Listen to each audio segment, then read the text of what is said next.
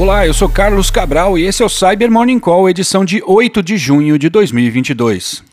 E a gente começa essa edição retomando o assunto sobre o suposto ataque do grupo de ransomware Lockbit contra a Mandiant, sobre o qual falamos no episódio de ontem do Cyber Morning Call.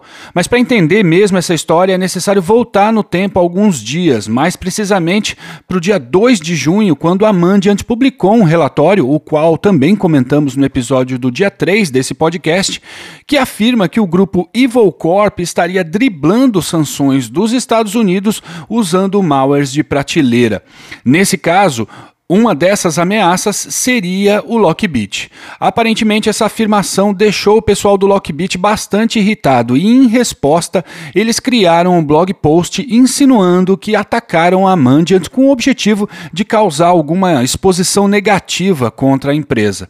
Quem baixou o material que supostamente teria sido vazado da Mandiant encontrou uma espécie de carta aberta em que os operadores do Lockbit afirmam que não se misturam com o Evil Corp ou com com qualquer atividade política, sem querer chegar a qualquer conclusão sobre quem estaria certo nessa questão, até porque a Mandiant, o Lockbit e o Evil Corp sabem quais são os artefatos que têm à mão, o episódio é bom para a gente refletir sobre o potencial que os grupos criminosos podem ter em gerar manchete com absolutamente nada, bem como o estrago que podem causar com isso. E três ameaças foram observadas abusando da vulnerabilidade CVE 2022-26134, que permite a execução remota de códigos sem a necessidade de autenticação no Confluence. Segundo matéria da Malware News, exploits para essa falha foram incorporados às ameaças Kinsen, Rasby e a botnet Dark IoT. Kinsin é um minerador de criptomoedas para Linux muito focado em plataformas em nuvem. A Rasby é uma ameaça relativamente recente documentada no dia 31 de maio em ataques que exploravam falhas em produtos da WSO2 para instalar web shells. Já a Dark IoT é uma botnet para ataques de DDoS criada a partir do código da Mirai. A descoberta demonstra a diversidade de interesses que essa vulnerabilidade no Confluence pode atrair. Então, se você não atualizou seu servidores, recomendamos que o faça em caráter emergencial. E foi publicado ontem um exploit para vulnerabilidade CVE 2022-23222 no kernel do Linux. A falha permite escalar privilégios no sistema e já foi corrigida pela maioria das distribuições do sistema operacional.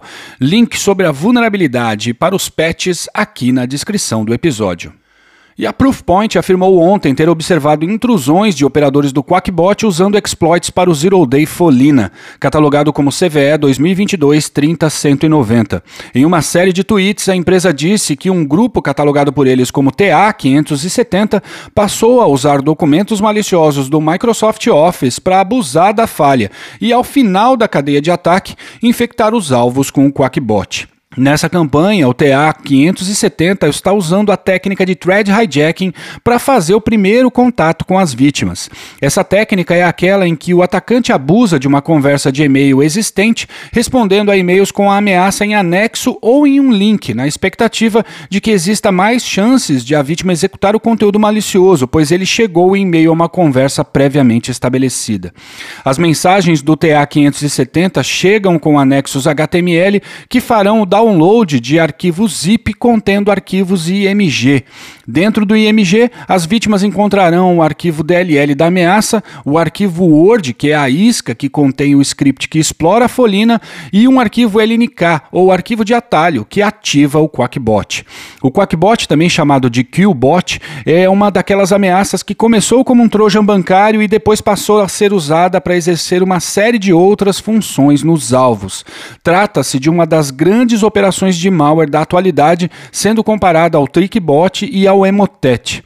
Até o fechamento dessa edição, a Microsoft ainda não havia publicado um patch para a Folina. E a Cyber Reason publicou ontem os resultados de uma pesquisa que detalha os efeitos do ransomware nas empresas. O primeiro destaque é que 73% dos entrevistados foram alvo de um ataque desse tipo nos últimos dois anos, em contraste com os 55% apontados no relatório de 2021. Outro dado importante é que 80% dos entrevistados que pagaram o resgate exigido pelos atacantes foram vítimas de um segundo ataque, o que indica que, embora o pagamento do resgate ofereça um alívio momentâneo, somente o investimento sério em segurança pode contribuir para tirar a organização da zona de risco. Além disso, mais de dois terços dos gestores consultados disseram que suas perdas foram entre 1 milhão e 10 milhões de dólares. O relatório é extenso e tem muitos outros dados interessantes, mas ainda vale a pena destacar aqui que 64% dos entrevistados acreditam que a gangue de ransomware entrou em sua rede através de um de seus fornecedores ou parceiros comerciais. 60% das organizações admitiram que os adversários estavam em sua rede até seis meses antes de serem descobertos. E para 37% das empresas atacadas, o incidente resultou em demissão na equipe, 35% no C-Level. Os pesquisadores entrevistaram 1.456 profissionais de empresas de segmentos variados nos Estados Unidos, Reino Unido, Alemanha, França, Japão, Itália, África do Sul, Emirados Árabes Unidos e Singapura. E é isso por hoje, obrigado por ouvirem o Cyber Morning Call e tenham um bom dia. Você ouviu o Cyber Morning Call, o podcast de cibersegurança da Tempest. Nos siga em seu tocador de podcast para ter acesso a um novo episódio a cada dia. E para saber mais sobre a Tempest, nos siga no Instagram, Twitter e LinkedIn ou acesse www.tempest.com.br.